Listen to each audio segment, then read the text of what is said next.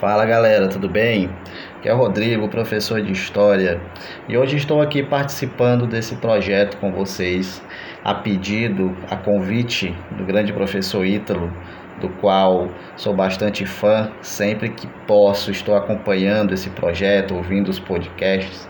Então, um projeto bastante interessante, um grande amigo, e agradeço a ele pela oportunidade de estar aqui com vocês. Sem mais delongas, gostaria de bater esse papo com vocês com relação à Primeira República ou à República Velha. Mas o que seria de fato essa Primeira República e essa República Velha? Acredito que seja interessante fazermos um aparato do que vai levar a esse período brasileiro, que seria a República. Primeiro é bastante interessante notarmos que a República chega no Brasil com bastante atraso. É interessante notarmos também que a palavra República ela nunca foi proclamada em si. Marechal Deodoro da Fonseca, que era bastante próximo de Dom Pedro II, ele não proclama de fato a República a República acontece através de um golpe na madrugada do dia 14 para o dia 15 de novembro de 1889, culminando assim com a saída urgente, a expulsão de Dom Pedro II do país e assim assumindo, colocado no poder, Marechal Deodoro da Fonseca. Esse é um breve cenário da República Brasileira. A República nasce com esse golpe e esse golpe vai gerar resultados. Que resultados seriam esses? A chamada República Velha, que se divide mais especificamente em dois momentos: a República da Espada, que vai de 1889 até 1894, e a República Oligárquica, que vai de 1894 até 1930. Esse primeiro momento, a chamada República da Espada, é quando o Marechal Deodoro da Fonseca assume. É um governo totalmente instável, é um governo ainda repleto de problemas, onde existem divergências entre Deodoro da Fonseca e Marechal Floriano Peixoto. Tanto que Floriano Peixoto acaba assumindo o governo posteriormente o que causa mais instabilidade política e econômica no Brasil. Tanto que será chamado de Marechal de Ferro, pois sua forma de governar era bastante rígida, bastante firme. É um breve momento, mas um breve momento que mostra uma completa e total instabilidade de se governar este país, que ainda, é importante lembrar, não se fazia de total conhecimento do que era a chamada república. O que é uma república? O que é ser uma república? Isso é algo que o Brasil praticamente não entendia e por que não dizer que até hoje estamos em busca desse conceito, já que somos um país bastante jovem com relação a sistemas de governo. Posteriormente, inicia-se a República Oligárquica, que vai de 1894 a 1930. A República Oligárquica ela é bastante interessante para o cenário brasileiro, porque é ela que vai criar subsídios, digamos assim, meios, técnicas, caminhos para uma política, a formação de uma política brasileira. E não é qualquer política, é uma política corrupta, um sistema completamente pautado em cima da corrupção. Iniciamos falando da chamada política do café com leite. O que seria essa política do café com leite? A alternância do poder na República do Brasil, na presidência do Brasil, entre os estados de São Paulo e Minas Gerais. Por que café com leite? Ora, São Paulo era o principal produtor de café e Minas Gerais, o principal produtor de leite. É uma nomenclatura bastante interessante, mas na verdade essa alternância de poder ela tinha suas nuances. Era uma disputa de poder bastante acirrada, onde vez estava no poder algum membro da política paulista na outra vez, na vez seguida, estava algum membro da política mineira. Isso vai perdurar através de vários anos. Vai durar praticamente todo o período da República Velha. E o Brasil vai ser pautado em cima dessa política. Quando eu me refiro ao Brasil, eu falo de toda uma questão política nacional. É interessante notarmos que nessa época surge no Brasil algo bastante interessante, que é a chamada, o chamado, na verdade, voto de cabresto. Alguns de vocês podem imaginar e sabem o que é o voto de cabresto, mas o que é bastante interessante pensarmos é que o voto de cabresto até hoje ele se encontra presente no Brasil, que é o voto de cabresto.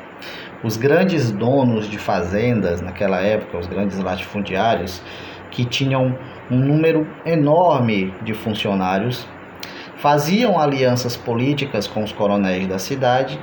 Esses coronéis, por sua vez, já tinham alianças políticas com os grandes nomes da política nacional. Então era uma verdadeira troca de favores entre os membros do mais alto calão da política brasileira com os de menor calão, os coronéis, que eram os líderes regionais. Os donos de fazendas e esses coronéis tinham por obrigação mandar seus funcionários a votarem naqueles que eles queriam. E esses funcionários eram obrigados a fazer. Período conhecido também como coronelismo marcado por uma célebre frase: manda quem pode, obedece quem tem juízo. Então esse período ele é marcado por trocas de favores, votos pautados em cima da obrigação de votar naqueles candidatos dos coronéis e donos de fazendas e um total sistema de corrupção, a troca de favores. Por que, que eu afirmo que até os dias atuais o Brasil ainda vive dessa maneira. Porque vocês, como estudantes, podem perceber e analisar e devem fazer esse papel ao seu redor. Entendam a política brasileira. Observem a política brasileira, que não é a política idealizada pelos gregos, não é a política idealizada pelos grandes filósofos, mas sim um sistema pautado em cima de todo um arquitete toda uma artimanha de corrupção. Então a República Velha é marcada por esses dois momentos, República da Espada e República Oligárquica. O que vai culminar com o fim da República Velha?